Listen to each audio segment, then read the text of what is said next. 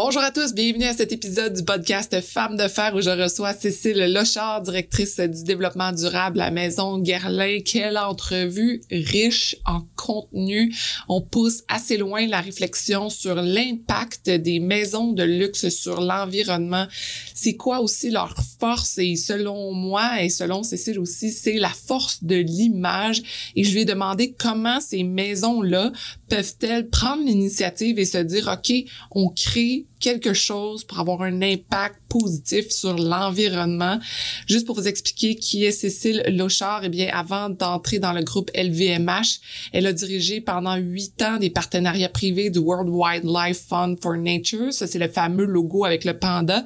C'est la première ONG environnementale au monde. Elle a aussi écrit un livre sur le luxe et le développement durable en 2011 pour questionner les entreprises sur leur position face au développement durable. Et durant l'entrevue, on parle parfois du rapport du GIEC et juste pour que tout le monde l'ait en tête, euh, c'est le rapport de groupe d'experts intergouvernemental sur l'évolution du climat qui a déclaré que cette année, il nous reste trois ans pour stopper l'augmentation de l'émission euh, de gaz à effet de serre d'ici 2025 pour avoir un impact positif sur le réchauffement climatique. Allez lire des articles sur le GIEC, euh, c'est toujours très intéressant dans, dans savoir encore plus de ce côté-là. Alors, on écoute Cécile nous parler de l'importance de l'abeille dans la maison Guerlain et pourquoi c'est important de la regarder à travers le monde et de la sauver et de la mettre de l'avant. On l'écoute dès maintenant. Bonjour à vous, je suis votre animatrice Sophie Momini et je me suis donné la mission de vous faire découvrir des femmes qui décident de faire entendre leur voix et de bouger les choses dans leur communauté, leur travail et leur famille. Peu importe où vous vous trouvez en écoutant le podcast, on a besoin de leaders positifs comme vous. C'est le temps de se laisser inspirer, d'ouvrir vos horizons et de changer le monde un pas à la fois. Bienvenue à Femmes de fer. Bonjour Cécile. Bonjour. Je suis très très heureuse de vous parler ce matin. En fait, euh, je suis très très excitée parce que la marque Guerlain pour moi est une marque qui me suit depuis très longtemps. Avant de commencer dans, de me lancer dans mes questions, je veux vraiment comprendre quel est votre point de départ chez Guerlain. Ah, mon point de départ, il, il est juste justement un point de départ. C'est ça qui est très bien dit, puisque être directrice du développement durable aujourd'hui, c'est finalement hériter d'une euh, maison qui a toujours été connectée à la nature. On a bientôt 200 ans et on nous demande souvent, euh, voilà, pourquoi Guerlain euh, est une maison pionnière sur le sujet du développement durable. Eh bien, je réponds, en fait, le développement durable, c'est un concept qui est quand même encore assez récent. Mais cette connexion à la nature, ce soin qu'on a de la nature et surtout aussi les cultivateurs dans le monde entier, puisqu'on dit le monde est notre jardin, eh bien, finalement, ce n'est qu'une, que le début d'une trajectoire qu'on formalise alors qu'elle était en germe depuis si longtemps chez nous. Mm-hmm. Mais je trouve ça intéressant parce que le mot durable, environnement, écologie, euh, autant il y a quelques années, euh, ce n'était que des pionniers qui en parlaient, qui travaillaient là-dedans. Autant maintenant, c'est un sujet très important pour beaucoup de monde. Et donc, c'est important d'avoir un poste maintenant attitré à ça dans les grandes compagnies. En réalité, euh, notamment, vous savez, Guerlain appartient au groupe LVMH et le groupe LVMH avait créé la direction développement durable en réalité au moment du sommet de la Terre de Rio en 92. Donc, imaginez, il y a 30 ans. Ce qui est nouveau, c'est qu'effectivement, maintenant, il n'y a plus une seule entreprise, qui soit d'ailleurs cotée, ou même des entreprises patrimoniales aujourd'hui, qui ne songent pas à leur impact puisque leurs clients les posent des questions. Quel est votre impact sur l'environnement, en plus bien sûr de l'impact social? Donc euh, aujourd'hui, les postes se créent le directeur développement durable. Alors, parfois depuis 20 ans, euh, dans certaines entreprises qui ont été euh, euh, pionnières, je citais LVMH, et parfois, vous ne le savez en réalité qu'aujourd'hui, alors que ça existe depuis très longtemps. Mais malgré tout, je dois le dire, même dans les maisons de luxe, eh bien, ça a été plus tardif. Pourquoi? Bah, Moi, j'ai écrit un livre sur ce sujet, vous savez, il y a 11 ans, donc euh, pourquoi je peux, je peux durer des heures Pourquoi? Parce que euh, pendant des décennies, on a imaginé, et, ce qui est à juste titre, hein, que le luxe, euh, c'était déjà le respect de la main qui façonne, le respect de la main qui cultive, le respect des matières rares, euh, un sourcing déjà raisonné, conscient, une belle façon de faire, et puis finalement un impact moindre quand on pense au niveau économique et écologique, hein, j'entends surtout écologique, par rapport à, des grands euh, distributeurs, par rapport au mass market. On a réalisé Et moi, ça a été le point de départ il y a, il y a 11 ans quand j'ai écrit ce livre. Je me suis dit, mais enfin, euh, ce secteur est bien comme les autres. Il doit bien aussi rendre des comptes. Mhm. Lorsqu'on est euh, finalement, et là je vais utiliser des gros mots, mais lorsqu'on est joaillier, on est extracteur.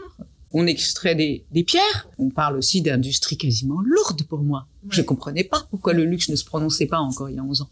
Mhm. Lorsqu'on est euh, un maroquinier, ben on a un impact sur les peaux animales, euh, sur le vivant. Euh, Lorsqu'on est un, un champenois et qu'on fait du champagne, eh bien on dépend de la biodiversité, de la qualité de nos vignes, donc du changement climatique aussi, on est concerné. Oui. Et puis voilà, et, et- et le coton et la soie, ben, c'est une matière vivante tout ça. Oui. Et puis quand on est euh, une maison de parfum, on dépend forcément aussi de nos plantes à parfum, et puis Guerlain, du miel, de l'orchidée, etc. Oui. Donc euh, la biodiversité, si on n'a plus une biodiversité saine, il n'y a plus de luxe. Donc c'est juste que le luxe a mis du temps à adopter cette sémantique, parce qu'en réalité on faisait une multitude de choses, mais dans le plus grand secret, parce que pour moi le principal frein c'était lequel? C'est la culture du secret qui a été érigée comme la colonne vertébrale du luxe pendant, euh, dire des décennies, des siècles. Pour créer le mystère autour Oui. de la marque, pour Oui. créer ce nom que tout le monde se demande qu'est-ce qui se passe en arrière. Certainement, comme si c'était un créateur des murges. C'est un dieu qui vous pose ce parfum magnifique sur votre, sur votre salle, dans votre salle de bain. Je, je plaisante, mais oui, c'était, c'était une culture du secret. Mm. Le luxe est une culture du secret. Et aujourd'hui, euh, que ce soit les jeunes générations, que ce soit ce qu'on appelle les indie brands que vous connaissez en beauté, ces fameuses marques indépendantes qui se créent. Par exemple, en France, on estime qu'il y en a une dizaine qui, qui, qui se créent par jour, hein, des marques Ah, indépendantes. Ok. Mais il n'y en a pas une seule qui n'est pas un asset développement durable, que ce soit Mhm. sur le packaging, que ce soit sur la formule, que ce soit son lien social, que ce soit la reversion à des charities, etc. Les applications beauté aussi, l'apparition des applications beauté. Tout ça a fait que tout d'un coup, eh bien, c'est comme si ça ringardisait un peu les maisons de luxe qui voulaient absolument rester accrochées au rocher du secret euh, Oui, oui. comme valeur fondatrice. Et il faut s'ouvrir à la transparence. Et il faut s'ouvrir à la traçabilité. Et au final, qu'est-ce qu'on constate? C'est que le luxe a quand même une maîtrise par rapport à certains autres secteurs, certaines autres activités Mhm. très fines de ses fournisseurs, jusqu'au nom de la personne qui cultive. Nous, Thierry. Vasseur, notre maître- parfumeur, il est capable de vous nommer tous les pickers de plantes, euh, sur- que ce soit de son néroli, euh, sa vanille, etc. Nous, les apiculteurs, moi, je connais leurs petits noms. Donc, voilà, le luxe a quand même la capacité à remonter ces filières que certaines euh, autres industries n'ont pas. Donc, finalement, les atouts étaient là.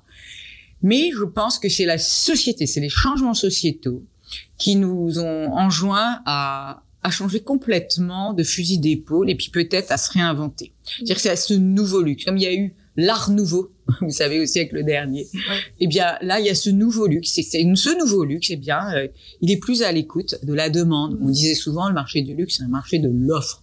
Eh bien est-ce que finalement aujourd'hui euh, le standard, euh, l'exemplarité, euh, l'excellence, ce serait pas d'encapsuler au sein de ce qu'on est, de nos valeurs de maison de luxe, la durabilité. Mhm. C'est le nouveau standard, en fait, le développement durable. Parce que il y a un mot qui revient dernièrement, je trouve, et on a parlé tantôt des nouvelles générations qui posent beaucoup de questions, des applications beauté qui sont très euh, euh, assez directes dans leurs commentaires. Ils se gênent pas non plus pour dire telle marque est bonne, telle marque est moins bonne. On parle aussi de greenwashing. Et souvent, quand certaines marques qu'on connaît très bien commencent à parler de durabilité et d'écologie, on des, certaines personnes vont se braquer, vont se dire est-ce que c'est du greenwashing? Est-ce qu'ils font ça juste pour se dire oui, euh, voilà, on fait partie de la tendance ou on fait vraiment les changements à l'intérieur? Alors moi, je, je, je ne juge pas parce que, ayant travaillé pendant huit ans au WWF, et, et mon rôle euh, au Panda, la première ONG environnementale au monde, c'était d'aller chercher de l'argent auprès des entreprises. Donc, toute entreprise, pour moi, qui veut progresser, c'était positif. et et aujourd'hui, il y a certainement des concurrents, des petits cousins, je sais pas, qui feront les choses parce que c'est nouveau pour elles. C'est pas la, la, la discipline elle-même du développement durable qui est nouvelle pour ces marques-là, c'est la façon dont on les communique. Certains le feront avec, euh, comment dire, feront des erreurs. Chez Guerlain, en tous les cas, c'est ce que je vous disais, c'est la continuité. On essaie d'être le plus authentique possible. Ouais. Et moi, je peux comprendre que les clients, tout coup, soudainement se réveillent en disant, bah, attends, alors cette marque, cette maison ne m'a jamais parlé de développement durable. Est-ce que c'est pas un petit peu opportuniste tout ça? Donc oui, je pense que c'est la communication développement durable c'est la frontière, c'est la, la prochaine frontière. C'est une discipline où il va falloir normer, apprendre, faire des tests and learn, peut-être se tromper, recommencer. Mais je pense que si on est le plus sincère, le plus authentique possible, et qu'on n'essaie pas de surfaire, surdire. Moi, je le dis très, je le dis. Je dis oui, on a sorti euh, et on relance notre collection Aqua Allegoria. Vous avez l'impression que rien n'a changé, mais tout a changé. Le packaging, la formule, etc.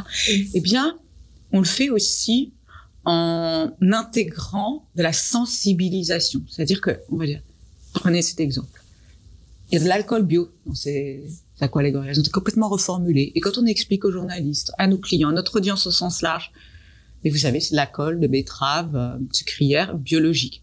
Ah bon, mais c'est de l'alcool de betterave bio. Non mais attends, de betterave. Attendez, ça l'était déjà. Donc en fait, on réalise aussi que cette pédagogie, elle est nécessaire parce que le client, il va penser que naturel égale clean. Mhm. Et que clean égale naturel. Eh bien, il faut faire énormément de pédagogie. Parce que c'est pas le cas. Oui. Et que ces sujets de développement durable sont d'une complexité terrible. Et que si on ne prend qu'un volet et qu'on en fait un argumentaire marketing et une équation ça, ça égale green et je suis éco-friendly, c'est là qu'on se trompe. Donc il faut accepter cette complexité. Il faut accepter avec nos marketeurs, avec euh, nos, nos communicants, d'y aller avec énormément de subtilité et encore une fois, d'être dans la pédagogie. Mm-hmm. Et Dieu sait, il y a quelques années, il y avait des mots qui étaient des gros mots dans les maisons de luxe. Label, certification, normes. Et aujourd'hui, qu'est-ce qu'on constate? Ben, Chez Guerlain, quand même, c'est pas ma plus grande fierté, mais c'est une des grandes fiertés qu'on peut avoir, c'est que vous ouvrez la page Instagram de Guerlain et on a inauguré, par exemple, cette année, puisqu'on célèbre les 15 ans de notre engagement durable, bah d'abord, le dire sur Instagram, 15 ans d'engagement durable. Est-ce que vous pensez qu'une maison, il y a quelques années, elle était prête à le dire? C'était pas sexy. C'était pas sexy. Merci de le dire. C'était pas sexy. Et ben là, on a ouvert la nouvelle année en disant, on est heureux. Et puis regardez, ça veut dire quoi? Nous sommes SBTI approved sur notre sur notre trajectoire climatique. Vous pensez que ça, même il y a quelques mois, on aurait pu le faire. Mm. Tout ça parce que les chromos, les labels, bah aujourd'hui, ce sont des preuves. Et c'est des preuves qu'on est costaud, c'est des preuves qu'on est robuste. Mm. C'est des preuves qu'on mesure ce qu'on fait, qu'on reste humble. Parce que même si on fait tout ça, même si on transforme et on transitionne, on fait transitionner notre offre vers plus d'éco-packaging, plus d'éco-formulation, plus de transparence, plus de traçabilité, plus de sourcing durable, il faut rester encore une fois dans l'humilité. Parce que par rapport à la charge qui est la nôtre, quand on se réveille le matin, qu'on a euh, un rapport du GIEC il à peine deux semaines qui nous dit qu'il nous reste trois ans si on n'est pas dans l'inflexion de la tendance, ben oui, Guerlain fait bien, mais restons humbles. C'est qu'une toute petite partie de tout ce que tout le monde devrait faire. Et je pense que l'humilité aussi est difficile parfois quand les marques sont installées là depuis longtemps, de se remettre en question, de dire, ben peut-être qu'on on a fait les choses comme on les a fait. Maintenant, il faudrait peut-être se regarder un peu puis se questionner. Mais c'est très juste, c'est se questionner. Alors là, je vous rassure, euh, je pense qu'il n'y a pas une marque, même les plus vénérables, qui ne se soit pas posée pour se dire comment on va transitionner. C'est comment on le fait et comment on le fait savoir.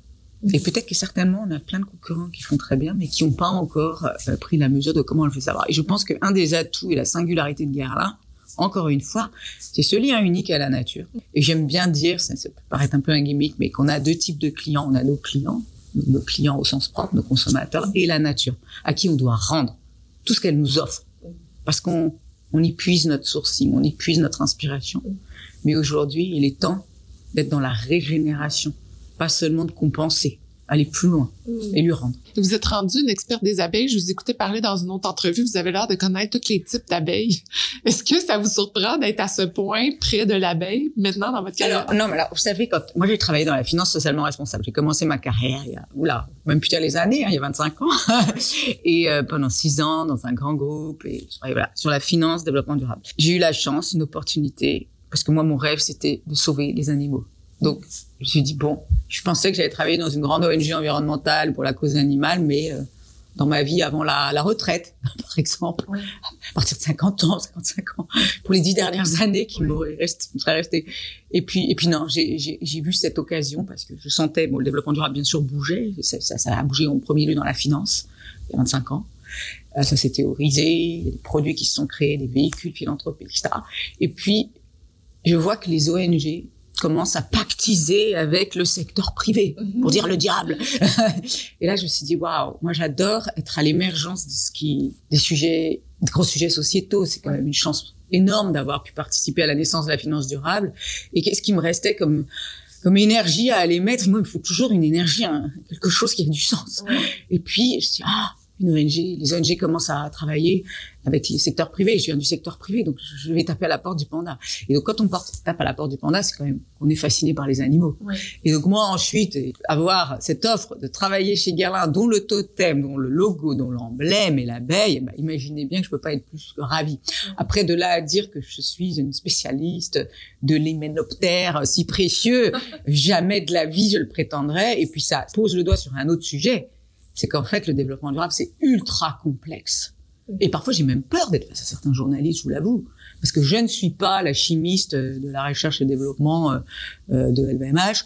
Je ne suis pas la directrice de la réglementation pour vous expliquer pourquoi les applications beauté, bah oui, c'est bien, ça nous pousse, mais qu'en même temps, euh, elles prennent pas en compte euh, le pourcentage de certains ingrédients et que ça nous, que, les marques se sont retrouvées avec des notes épouvantables alors que, voilà, par exemple, la réglementation européenne, c'est la plus drastique sur euh, la sécurité euh, des ingrédients cosmétiques. Je ne suis pas spécialiste de la biodiversité en ce sens-là. Je ne suis pas directrice de la supply chain pour pouvoir vous expliquer que la logistique, ça sera mieux de prendre un...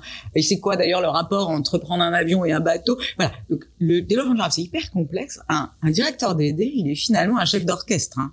Et puis même parfois c'est pas un job, c'est un job qui peut être boring. Hein. C'est des dashboards, des, des, tableaux de monitoring.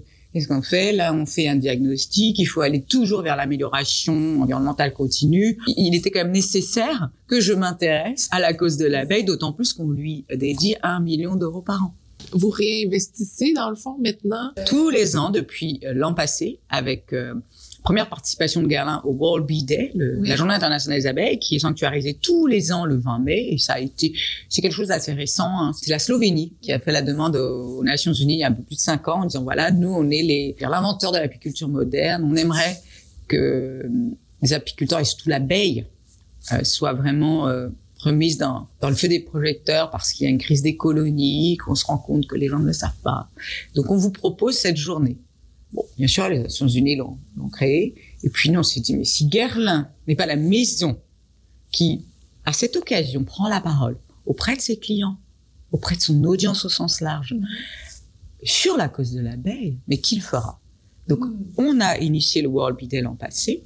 On a décidé que 20% de nos ventes et puis aussi, on a un mécanisme sur, les réseaux sociaux avec le hashtag euh, ou SaveBees, etc. On comptabilise tout ça, puis on a juste capé à un million d'euros. Donc là, le 20 mai bientôt, on va le rejouer aussi. Et maintenant, ça s'arrêtera jamais. Et on a sélectionné un pool d'associations, que ce soit sur la thématique de l'apidologie, de la science des abeilles, de la préservation de l'abeille, de la sensibilisation à l'éducation à l'abeille, jusqu'au dernier programme qu'on a créé qui s'appelle Women for Bees. On a réussi à connecter les points entre biodiversité, abeilles et empowerment des femmes, puisqu'on forme des femmes dans les réserves de biosphère de l'UNESCO à, à ce métier précieux de l'apiculture. Mais ça, c'est fascinant parce que d'en arriver même à se dire, vous vous êtes tourné à aider les femmes à devenir apicultrices et à devenir leur propre entrepreneur de ce côté-là. C'était quelque chose qui était précis pour vous, ce point-là? Alors, moi, je crois qu'on ne peut faire du développement durable en entreprise qu'en restant très alerte sur les sujets sociétaux. Et j'ai notamment, et après je vais vous reparler du Women for Bees, mais vraiment poussé à créer ce qu'on appelle le Sustainable Board. C'est-à-dire qu'on a 13 personnes référentes, indépendantes, de grandes ONG, d'académies, d'universités, de start-up, de spécialistes de la biodiversité, des spécialistes de la clean beauty. On a même la fondatrice de l'application Clean Beauty dans ce Sustainable Board. On a Yann Arthus Bertrand qui le préside, je peux vous assurer qu'il nous challenge. et ces 13 personnes indépendantes, référentes sur chacun de ces secteurs qui concernent la transition de Guerlain vers le mieux, eh bien, siège à côté de notre COMEX. On les réunit plusieurs fois par an. Et notre COMEX entend, voilà, c'est quoi le prochain sujet? C'est quoi le challenge? Comment on va accélérer la transition écologique, la transition climatique, etc. Moi, on échange avec l'UNESCO et l'UNESCO nous dit, ben, vous savez, c'est quand, quand, même les femmes hein, qui sont les plus euh, vulnérables dans le monde au changement climatique, à l'érosion de la biodiversité. Pourquoi? Parce que dans les pays en développement, ce sont elles qui sont dans les champs, ce sont elles qui cultivent, ce sont elles qui voient bien que le problème, il est prégnant. Première ligne en échangeant avec mes spécialistes de l'apiculture, des abeilles, on me dit, euh, oh, tu imagines, c'est fou parce qu'en fait, les apiculteurs, la plus grande proportion, et les chiffres sont différents d'un pays à l'autre, mais alors en France, 90% des apiculteurs sont des apiculteurs de loisirs. Et parfois, ils se sentent démunis, ils n'ont jamais été formés. Et on s'est dit, bien, si on peut apporter notre pierre à l'édifice, en tous les cas sur le sujet de la formation, une formation de qualité, une formation durable, et pouvoir autonomiser des femmes. Il se trouve que l'an passé, on a lancé, on a plutôt diplômé notre première, promotion de femmes à l'apiculture avec Angelina Jolie qui a accepté d'être la marraine. alors là, c'est vrai que ça a donné une visibilité à ce programme incroyable, mais bon, c'était pas très difficile. Angelina était euh, l'ambassadrice de notre euh, fragrance Montguerlin depuis quatre ans on la sait bien sûr l'une des femmes les plus engagées au monde et, lorsqu'on lui a proposé d'être marraine euh, de cette euh, première promotion, bah, elle a dit mais je vais pas m'arrêter à la première, je vais vous suivre. Et puis c'est même elle qui a donné l'idée. Donc la première promotion, malheureusement avec les restrictions de voyage l'an passé, ben, il s'agissait de françaises en majorité. Mmh. Voilà. Et euh, là il y a un mois, nous étions avec Angelina et c'est elle qui a choisi la zone de biosphère qui est la réserve de biosphère de Tonle Sap au Cambodge puisqu'elle a en plus une fondation, hein, euh, Madok Jolipit, dans le nord du Cambodge. Et on a formé des 12 femmes de communautés rurales du Cambodge. On a lancé leur formation, puisque c'est une formation au long cours sur six mois. Et je peux vous assurer que d'avoir des retours aussi précieux que les leurs lorsqu'elles nous disent, mais ma vie va changer, ça va me donner un supplément de revenus, je ne dépendrai plus seulement de mon mari qui est agriculteur, je vais avoir ma propre activité apicole. C'est super, euh, comment dire, presque, d'ailleurs, je le dis avec émotion parce que la première promotion, finalement, c'était des femmes françaises qui étaient en reconversion. Des jeunes, mais en reconversion, parfois qui avaient travaillé dix ans. Mais là, entendre des femmes qui étaient d'ailleurs plus âgées. Et quand elles expriment cette prise d'indépendance, d'autonomisation au travers de cette formation qui aurait été trop coûteuse, puisque par ailleurs, Guerlain, bien sûr, finance la formation avec l'UNESCO, avec la FAO, avec des spécialistes locaux mais ensuite les accompagne dans l'installation de leur unité apicole en leur, en leur offrant des ruches. Bien sûr, dessins locaux et d'abeilles locales. Autant en France, bon, bah, c'est l'apis mellifera, on connaît cette espèce, l'abeille noire. Et puis, euh, cette année, c'est l'apis dorsata, c'est la, c'est une, une, race indigène d'abeilles euh, du Cambodge, la l'abeille géante. Et puis euh, bientôt, euh, l'an prochain au Mexique, eh ben ce sera la la stinglex la Melipona, qui ne pique pas, qui était la l'abeille qui euh, pollinisait la vanille, la vanille. Et puis on lance aussi le Yunnan en début d'année prochaine, et dans le Yunnan, qui est une très belle province de, Chine, c'est le poumon vert de la Chine, le Yunnan. Eh bien là, c'est la serrana. Chaque fois, c'est aussi l'occasion de pouvoir sensibiliser sur toutes ces espèces indigènes d'abeilles et puis, bien entendu, et je le disais, voilà, on les équipe avec les ruches locales qui ne se ressemblent pas toutes. C'est pas la petite maison qu'on a nous en France ou, même au Québec, la ruche d'Adam classique. Euh, moi, j'ai découvert euh, un savoir-faire local aussi au Cambodge. Ça s'appelle le rafting beekeeping. C'est de l'apiculture sur des troncs. Et on laisse les, il n'y a pas de ruches, c'est les abeilles qui créent. Oh, ah non, mais c'est incroyable. Et on récolte quand même le miel. Beaucoup, plus dangereux. il faut être beaucoup plus à même de connaître son métier. Donc voilà, c'est aussi une façon, c'est pas seulement se dire euh, je préserve la biodiversité, on préserve aussi des savoir-faire. Et donc là, on est complètement, d'ailleurs, en correspondance avec nos métiers dans le luxe. En vous entendant parler aussi pointu des abeilles au Cambodge, on est loin du flacon qui se ramasse euh, dans les coins pour en vente ici à Montréal. Mais c'est assez incroyable que la marque peut quand même avoir autant l'impact d'un côté à l'autre. Est-ce que vous voyez ce lien-là entre les deux? Bah, pour moi, il me paraît tellement naturel parce que quand je vous ai expliqué ce que j'avais fait avant, voilà, moi, pour moi, au WWF, euh, c'est de me dire, mais il n'y a pas que les citoyens, il n'y a pas que les gouvernements. Hein, s'il y a que les citoyens et les gouvernements qui doivent euh, agir, non, il y a aussi les entreprises. Donc pour moi, j'ai même envie de vous dire, mais on est enfin, euh, chez Guerlain, on a cette chance parce qu'effectivement, c'est vrai, parfois c'est pas aussi évident dans certaines autres entreprises. C'est pas aussi naturel, mais là, je vous prouve donc que c'est naturel. c'est naturel et on va aussi aller sur ce qui est l'intérêt général. Et, et, je vous parlais des abeilles, là. je viens de vous citer euh, énormément de, enfin énormément, quelques races d'abeilles qui sont des abeilles à miel, des abeilles domestiques. Mm-hmm. Mais sincèrement, euh, le premier des constats et ce qu'on a partagé euh, avec ma CEO, c'était, je lui dis attention, Galin ne doit pas seulement être dans une vision utilitariste de l'abeille. On ne doit pas juste préserver l'abeille à miel il y a 20 000 espèces d'abeilles dans le monde. Et la majorité sont des abeilles sauvages. D'ailleurs, si je vous montrais les, photos des abeilles sauvages. D'ailleurs, je vous en montrerai plein. Et puis on fait l'exercice parfois, et on le fait au travers de ce qu'on appelle la biscoule, c'est-à-dire les collaborateurs de Guerlain vont dans les écoles pour porter la bonne parole aux générations futures, sans dire qu'on est de chez Guerlain d'ailleurs. On demande juste au directeur, on dit voilà, on a deux heures à vous offrir, on va sensibiliser l'abeille, on a créé un programme en interne, on est nous-mêmes en tant que collaborateurs, et qu'on soit vraiment la conseillère de vente, la directrice marketing, le, général manager, le responsable de la logistique, euh, tout le monde tout le monde est attendu dans les écoles. Eh bien, euh, on montre des images aux enfants. À votre avis, est-ce que ça c'est une abeille? Non. Et ça? Non. Parce qu'on montre des abeilles sauvages, des abeilles charpentières, l'abeille maçonne. Elles sont violettes, elles sont poilues. Et, et, et, on s'attend pas à ce que ça, ça soit des abeilles. Ce sont ces fameuses abeilles sauvages. Et les abeilles sauvages, elles pollinisent. Je peux vous assurer. Et la pollinisation, assure 30% de la sécurité alimentaire dans le monde. Est-ce que c'est possible d'instaurer ça dans d'autres marques? On parlait de LVMH. Est-ce que il y a d'autres programmes qui s'inspirent de Guerlain, peut-être, qui font ah, comment vous avez fait? il, y a, énormément de programmes en fait quand on commence à analyser euh, la politique de développement durable, qu'on est curieux, bien sûr. Et alors LVMH est absolument leader. Et par exemple, LVMH vous dit euh, euh, le groupe d'ici 2030, on aura restauré 5 millions d'hectares de faune et de flore. Je peux vous assurer que c'est pas 5 millions d'hectares sur lesquels on fait du coton, de la, je ne sais quoi, ou des ou des cultures euh, de vignes hein, et rendre à la nature hein, encore une fois donc euh, mais c'est vrai qu'on a été maison pilote bon voilà j'aime bien le dire parce qu'on est, on est compétitif même dans le développement durable et puis je vais vous dire heureusement parce que la tâche elle est tellement ample et puis vraiment aller très vite et, et faire très bien très vite finalement c'est bien que qu'il y ait aussi une saine émulation sur ces sujets-là. Euh. Je vous ai déjà entendu parler que votre papa était nommé un troublemaker. Est-ce que vous vous sentez comme un troublemaker aussi? Ben oui, je crois qu'en fait, les gènes, ça nous rattrape. oui, et j'en suis fière. Mais ma mère était géniale aussi. Hein. Elle faisait pharmacien sans frontières. Elle était, voilà, elle envoyait des médicaments dans le monde. On peut tous, dans nos métiers, en réalité, euh, avoir à un moment ou l'autre un, impact positif. Et puis c'est sans nommer euh, les gens que j'admire énormément et, et, qui font le bien et sans faire de bruit. Est-ce que ça donne le vertige de voir tout ce qui reste à faire? Quand le GIC sort? Là? Bien sûr.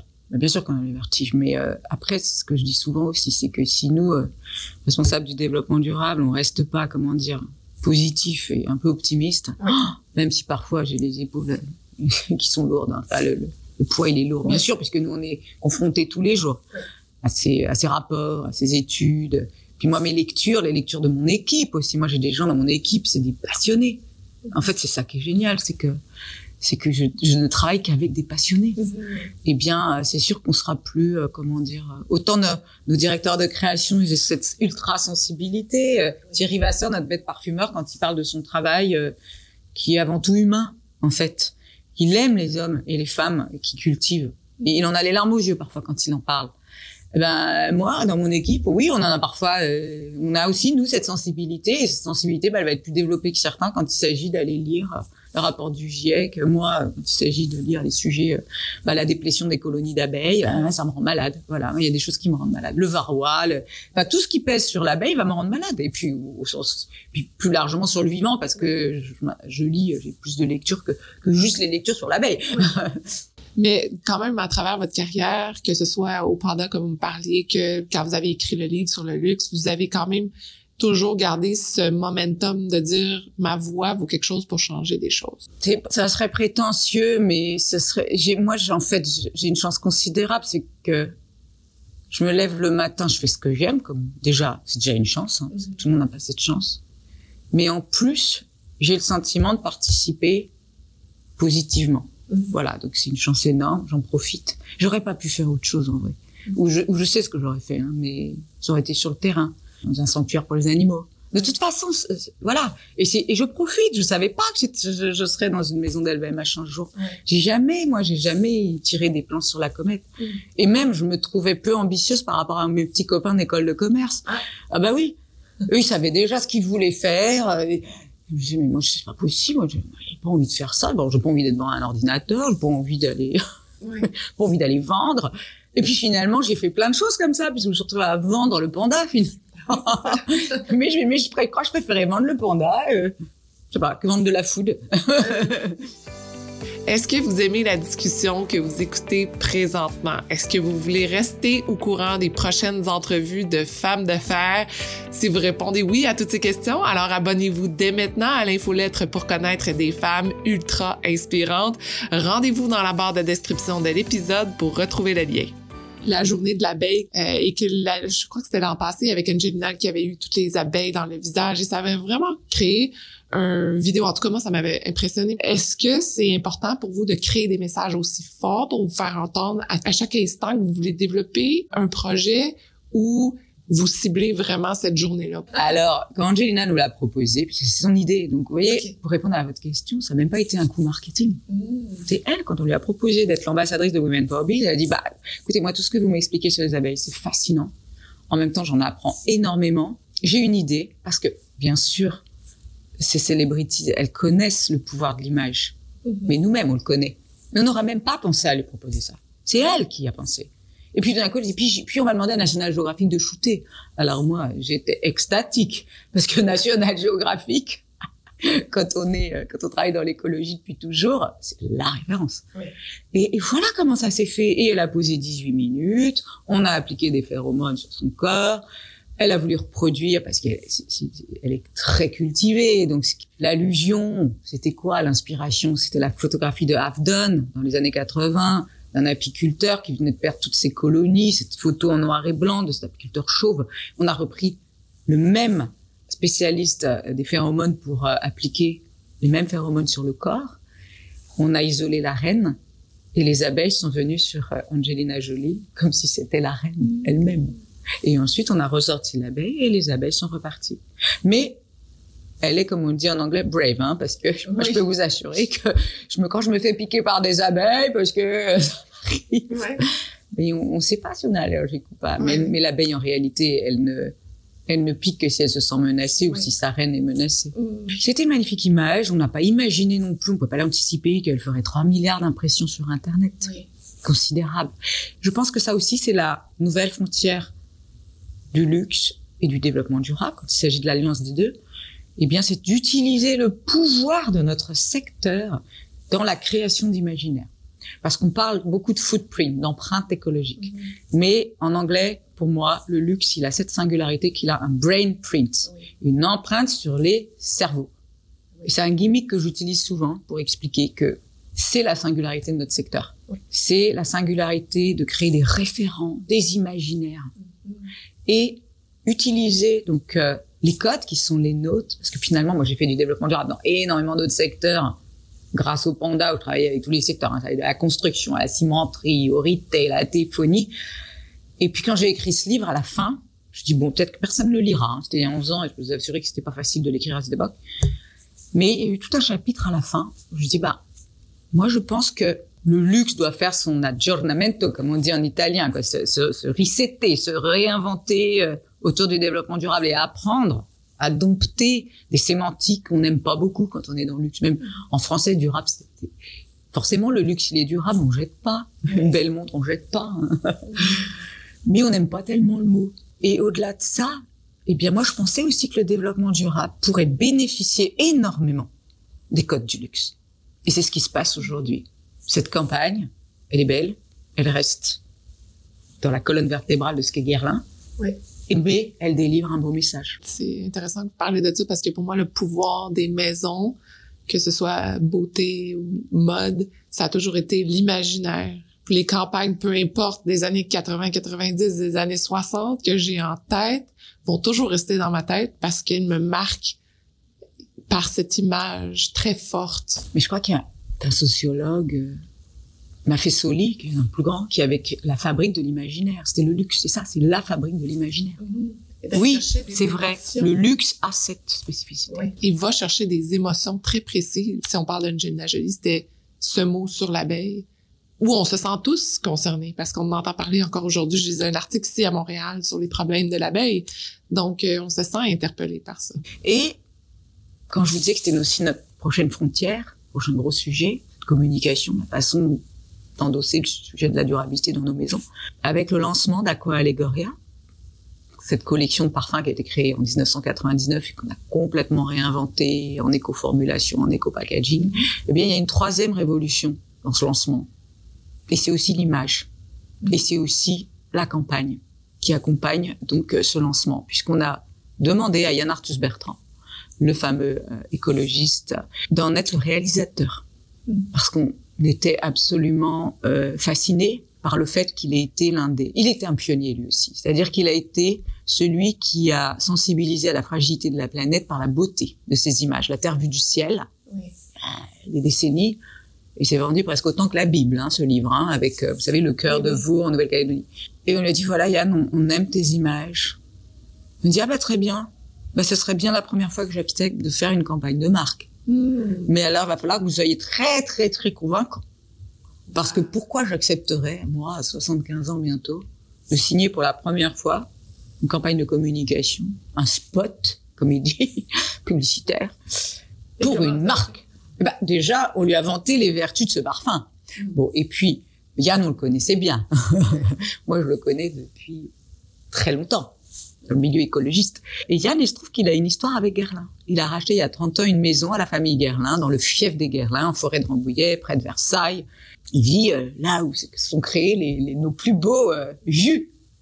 Et sa grand-mère connaissait bien la famille Guerlain, et lui euh, a encore comme voisin Jean-Paul Guerlain. Par ailleurs, moi j'avais souhaité il y a déjà quelques années qu'on soutienne sa fondation. Il a une fondation dans Bois-le-Boulogne, à Paris, qui s'appelle la Fondation Good Planète et il a un pôle de sensibilisation à l'abeille. Mm. Et donc Gerlin, depuis trois ans, subventionnait, était mécène, euh, voilà, petit mécène de, de la Fondation Good Planète sur le volet abeille. Et notre mécénat permet euh, l'animation par, euh, par des jeunes tous les week-ends pour les scolaires de l'espace abeille. C'est-à-dire qu'en vertu de tout ça, il a dit, allez, j'accepte. Mais il y a une condition que vous, dans cette industrie, vous voulez shooter en décembre des fleurs ou en janvier des fleurs, donc vous allez vouloir me faire voyager au Cambodge, en Afrique du Sud ou je ne sais où, mhm. on shootera et on attendra le moment qui sera opportun et que j'aurai décidé. Et ce sera donc en juin, pas avant, parce que je ne mets plus un pied dans un avion. Et ce sera la première vraiment campagne low impact Mais je crois que c'est dans l'industrie d'ailleurs. Enfin, pour une maison de luxe, c'est une révolution. Et donc, nous avons shooté les vues avec les modèles qui ont pris le train. Elles ont mangé veggie. Enfin, vous savez, une, une campagne, c'est 50 personnes. Hein. c'est un truc de fou. les maquilleurs, les papeurs, les modèles, les, euh, les caméramans, etc. Donc voilà, cette campagne, elle, elle a été shootée dans les Cévennes et au nord de Marseille. Mais la très belle cascade dans les Cévennes on a reconstitué une barque de fleurs que vous pourrez voir bientôt. Le maire du village nous a demandé de ne pas citer le lieu parce qu'il a trop peur d'avoir trop de monde tellement elle est belle cette vue, cette vue. Ah oui, c'est sublime. Et, voilà. Donc bon, ça c'est une anecdote, mais ce qui n'est pas une anecdote, c'est que Yann nous a même enjoint de choisir des fleurs locales de saison françaises sans pesticides. Donc même dans l'imagerie d'Aqua-Allegoria, dans la campagne, les fleurs sont des fleurs slow flowers.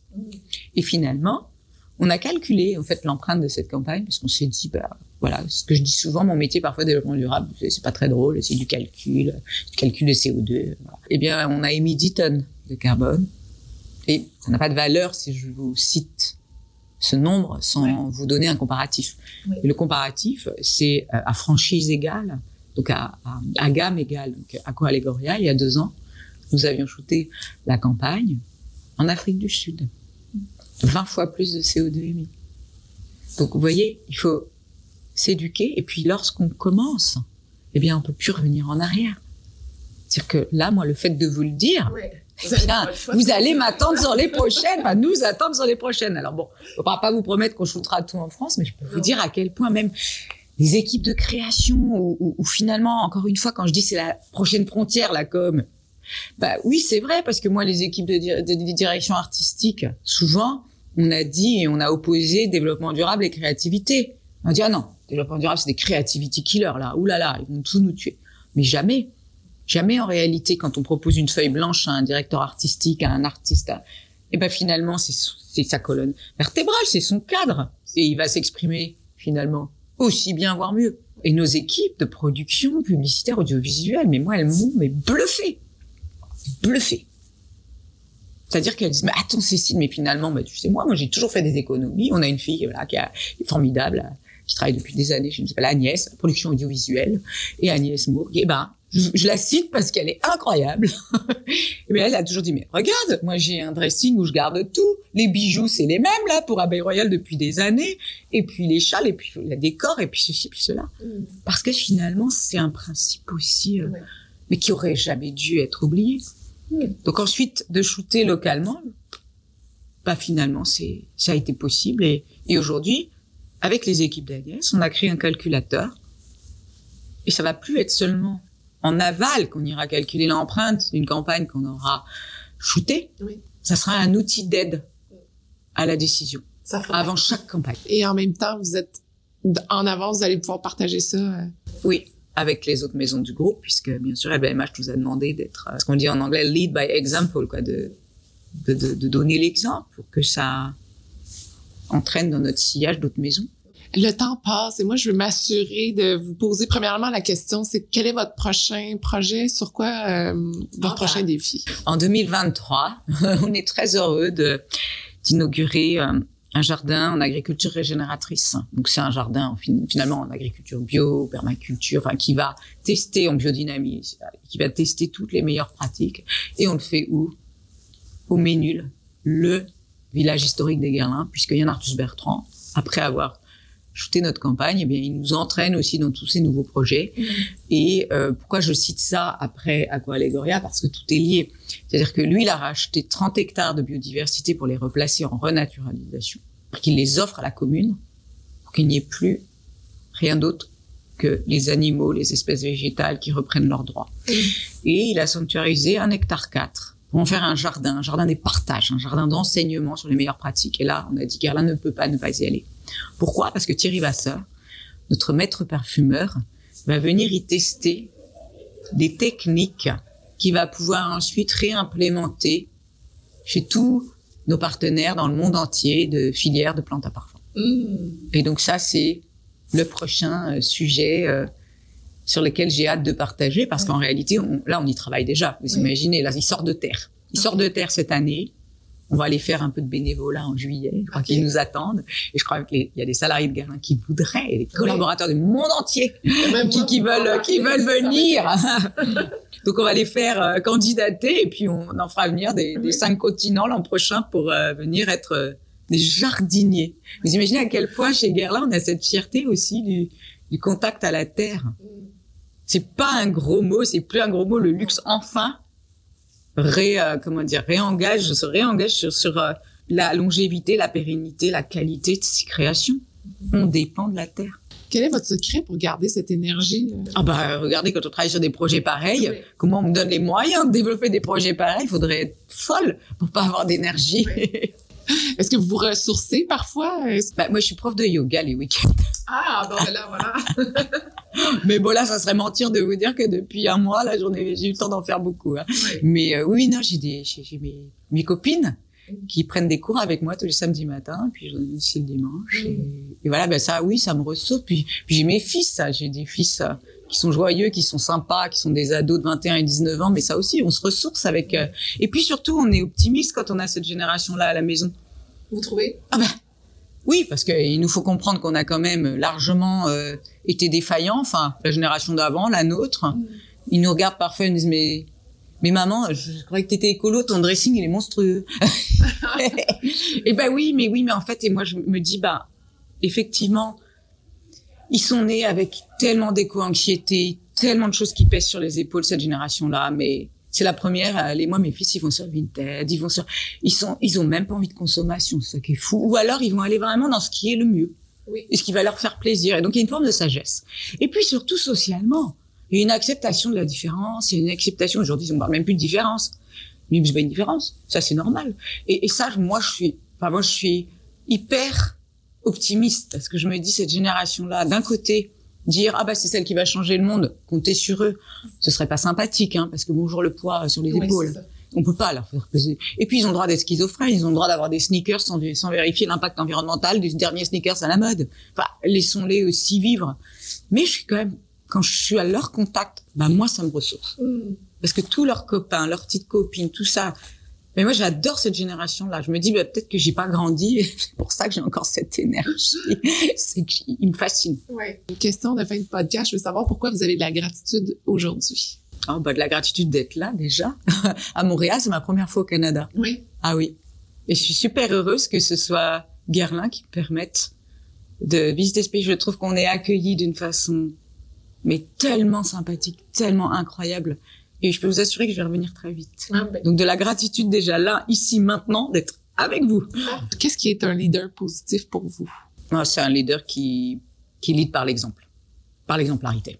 Euh, le meilleur conseil que vous avez reçu? Suis des intuitions. Parce que si je les avais pas suivies, j'aurais pas écrit ce livre. J'ai eu plein d'embûches. J'aurais pas travaillé dans le développement durable à l'âge de... Oui, quel âge? J'ai commencé 28 ans. Enfin, non, non, avant, mais je serais pas allée en ONG à 28 ans. On m'avait dit, tu vas killer ta carrière, etc. Mhm. Donc, suivre ses intuitions. Et, et, et, si elles sont très rémanentes, c'est qu'elles sont bonnes, déjà. Et puis, croire en soi. Parce qu'il y a tellement de personnes qui sont là pour pas croire en vous, que croyez en vous. Intuition, ambition vont ensemble? Et l'ambition, je dirais, pour moi, l'ambition, quand elle est au service euh, du bien, bah, c'est même c'est même plus une ambition, c'est une trajectoire, c'est le sens de l'histoire. Et puis c'est bien d'être ambitieuse quand on est des femmes.